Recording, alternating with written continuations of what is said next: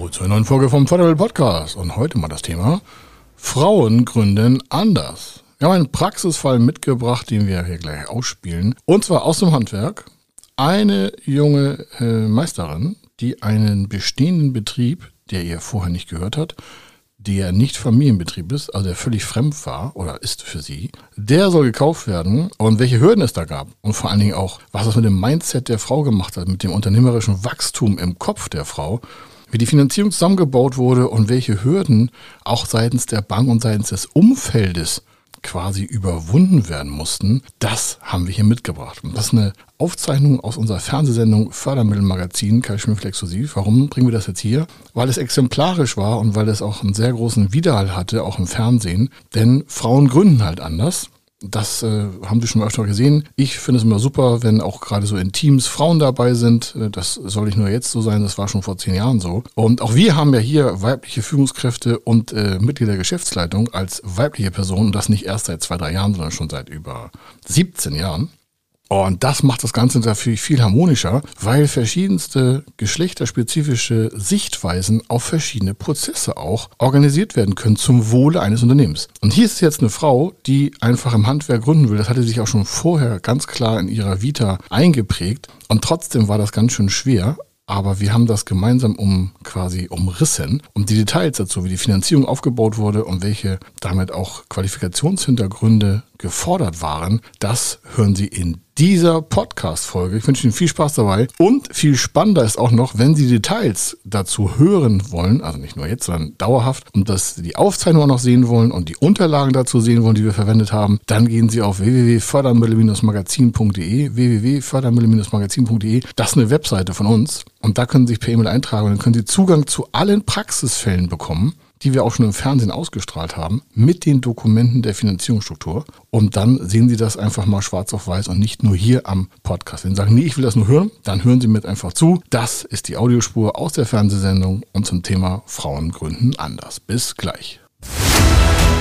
Er ist Mr. Fördermittel, Buchautor, Vortragsredner, Moderator seiner eigenen Fernsehsendung zum Thema Fördermittel und Geschäftsführer der Feder Consulting. Mit seinem Team berät er kleine, mittlere und große Unternehmen rund um die Themen Fördermittel, Fördergelder und Zuschüsse.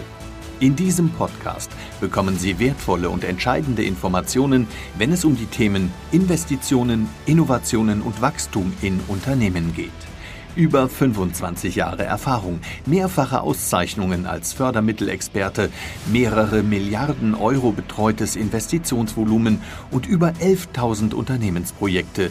Davon können Sie jetzt profitieren. Hier ist der Fördermittel-Podcast mit Kai Schimmelfeder. In meiner Sendung bekommen Sie wertvolle und entscheidende Informationen, wenn es um das Thema Investition, Innovation und Wachstum für Unternehmen geht.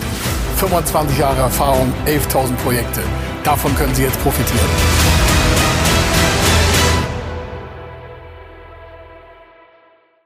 Herzlich willkommen zu einer neuen Ausgabe vom Fördermittelmagazin und heute das Thema, wenn Frauen gründen. Und zwar eine Handwerksmeisterin mit Alter 37, schon fast jetzt äh, acht Jahre Meisterin in einem Tischlereibetrieb hier in Deutschland und hat gesagt, Mensch, was will ich noch mehr aus meiner Zukunft machen? Ich kann auch noch ein Unternehmen kaufen und es selber aufsetzen und weiter expandieren. Also man muss nicht immer nur neu gründen, sondern hier ist ein Fall, dass ein bestehendes Unternehmen aus ihrer Branche zum Verkauf stand und sie hat sich gedacht, Mensch, alles klar, da schaue ich mir doch mal die Werte an und ob man das nicht vergrößern kann, kann ich nicht das Unternehmen kaufen und damit die Nachfolge dort antreten, aus ihrem jetzigen Betrieb dann quasi raus und an neuer Stelle wirksam werden als Chefin. Und das haben wir gerne unterstützt und die Details sind wie folgt. Der Kaufpreis war 500.000 Euro und sie hat das Unternehmen auf einer Unternehmerbörse gefunden. Es gibt ja verschiedene Plattformen in Deutschland, wo Unternehmen ihr Unternehmen quasi zum Verkauf anbieten, wenn sie keinen eigenen direkten Kontakt zu einem Käufer haben. Und darüber hat sie das Unternehmen gefunden. Der Kaufpreis war erst fast 650.000 Euro. Sie hat das auch schon selber verhandelt, dass der Kaufpreis zu hoch war. Der Verkäufer fand das auch alles gut, was sie so gesagt hat. Die Arbeitsplätze sollten erhalten bleiben. Das ist oftmals ein sehr hohes Gut. Es sollte weiter expandiert werden, es sollte innoviert werden, es sollte auch in die Maschinen nochmal neu investiert werden. Das hatte sie sich alles so vorgenommen, auch in digitale Prozesse. Aber am Ende waren 500.000 Euro zu stimmen. Und das ist natürlich für so einen jungen Menschen, und ich betrachte mal auch 37 noch für jung, das natürlich äh, nicht so einfach. Und auch bei Banken ist jetzt nicht gerade so ein super, mach auf die Tür, das Geld hau raus, sondern da muss natürlich viel bearbeitet werden.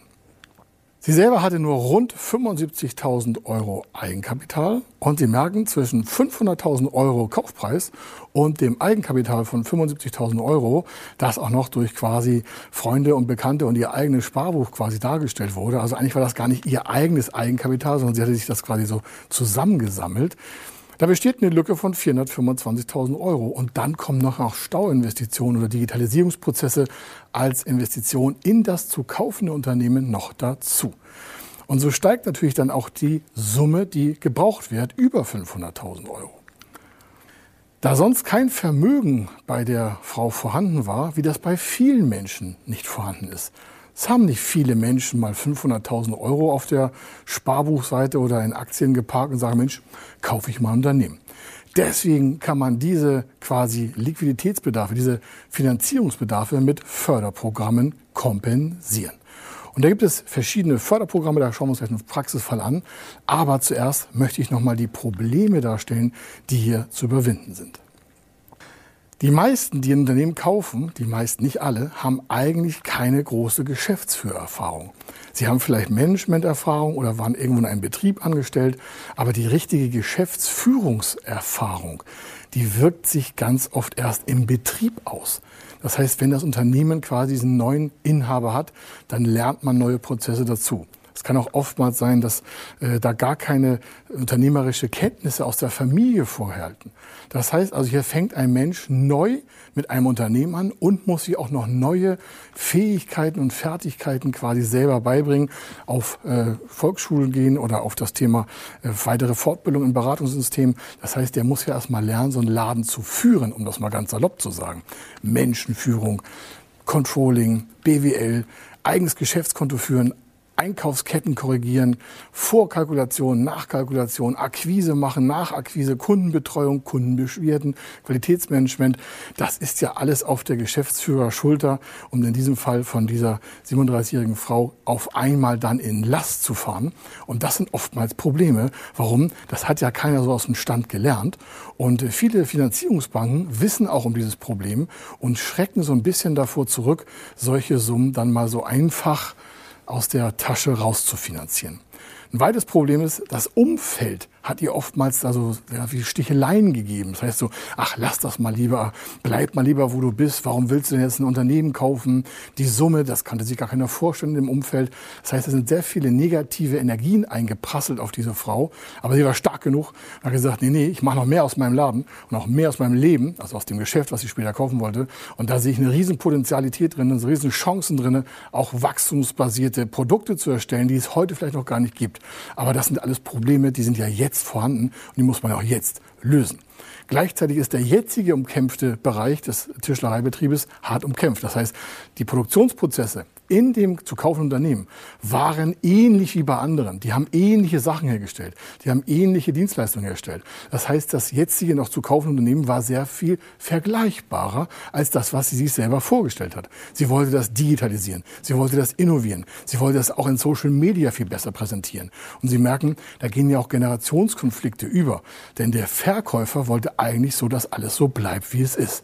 Aber damit kann man natürlich keine Zukunft gewinnen. Und damit hätte auch der Verkauf nicht stattfinden stattfinden können, weil natürlich auch die finanzierenden Förderstellen wissen wollen, so Käuferin, Käufer, wer soll da eigentlich in Zukunft den, sagen wir mal, den Haken in der Hand haben, wer soll da eigentlich das Ganze ziehen, wo soll das Ganze hingehen?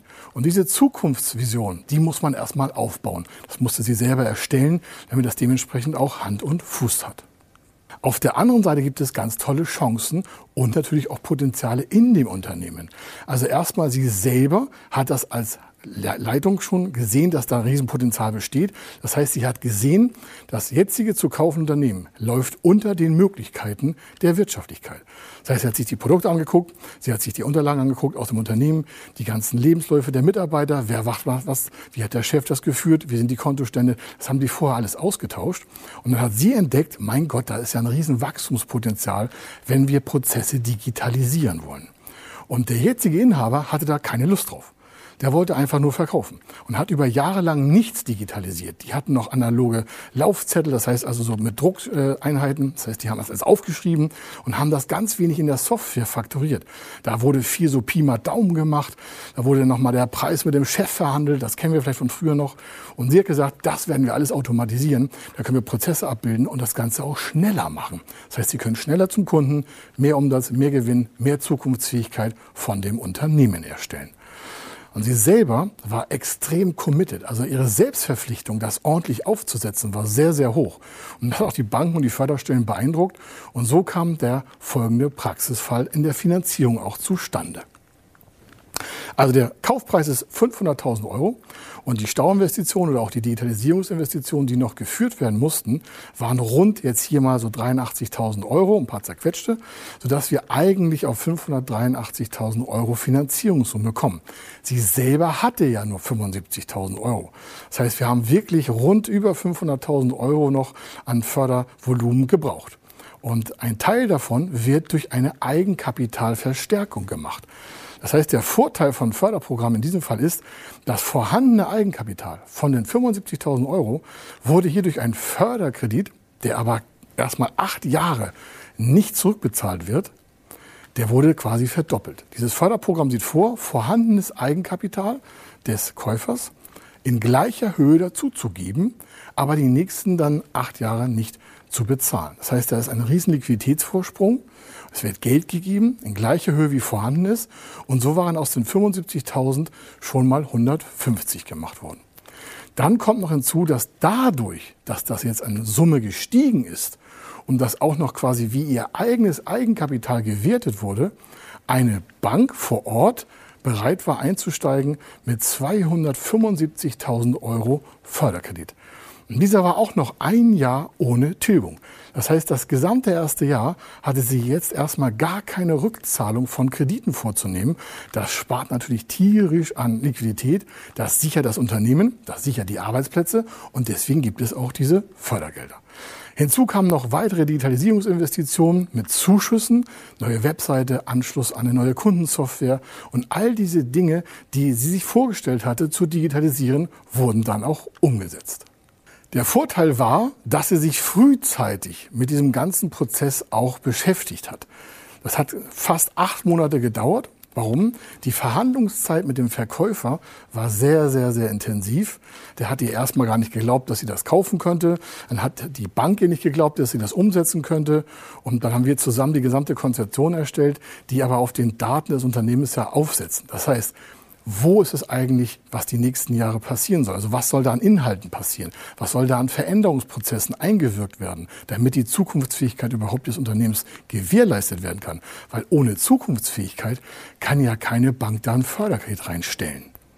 Die Zukunftsfähigkeit wiederum wird belegt durch Businessplan und Unterlagen für die nächsten Jahre. Das heißt, auf den Daten des zu verkaufenden Unternehmens hat diese Frau aufgesetzt und hat die verschiedensten Prozesse nochmal optimiert. Wie werden die Umsätze sein? Was mache ich für Marketing? Wie setze ich die Mitarbeiter ein? Wie will die Digitalisierung voranschreiten? Welche Kontakte bekommen wir über Webseite? Was machen wir in Social Media? Und vor allen Dingen, wie kaufe ich ein? Wie werden wir verkaufen? Neues Preisgefüge, neues Bonifikationssystem. All diese Dinge wurden in eine Konzeption verbracht mit einer gewissen Marktanalyse, mit einer Umfeldanalyse, mit einer Stärken- und Schwächenpositionierung. Warum?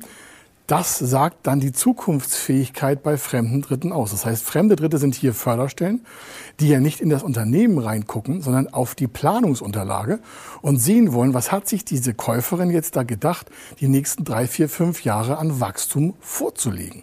Und warum ist das wichtig?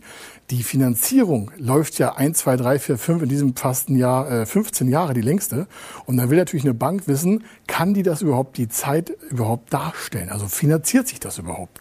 Und dazu braucht man Planungsunterlagen. Und das hat sich die junge Dame hier dementsprechend aufarbeiten lassen. Und dann konnte man erkennen, wo sind Vorteile, wo sind saisonale Bereinigungen, warum. Es wird vielleicht Weihnachten weniger Umsatz gemacht als im Sommer. Im Sommer haben vielleicht viel mehr Zeit und wollen vielleicht einen Dachstuhl ausgebaut haben oder wollen irgendwelche andere Holzarbeiten Arbeiten gemacht haben. Und wenn schlecht Wetter ist, was machen wir dann da? All diese Dinge muss ja eine Förderstelle erstmal verstehen, um dann aus den verschiedenen Förderprogrammen auch die richtige Konstruktion heraus zu erkennen, die ja vorher schon erstellt wurde. Aber so ein Unternehmen sagt ja nicht immer aus, dass es erfolgreich wird, nur weil man das rumplant. Da müssen Beweise unterlegt werden, Referenzen eingestellt werden. All diese Positionen wurden zusammengefasst und dann kann man daraus halt eine richtige Fördermittelfinanzierung, Fördergeldfinanzierung für den Unternehmenskauf als Gründung machen. Weil die junge Dame war ja vorher angestellt und durch den Kauf des Unternehmens wurde sie zur Gründerin. Und wenn Sie mehr wissen wollen, dann schauen Sie auf www.fördermittel-magazin.de. Da sind die Details von diesem Fall auch hinterlegt, die Rechenwege und Kalkulationsgrundlagen. Und Sie können da eintauchen und vielleicht eine Gründung durch Kauf selber vornehmen.